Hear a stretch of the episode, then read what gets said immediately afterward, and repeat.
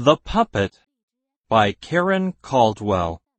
Photographs by William Valicenti.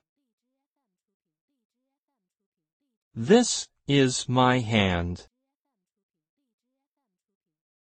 This is my arm.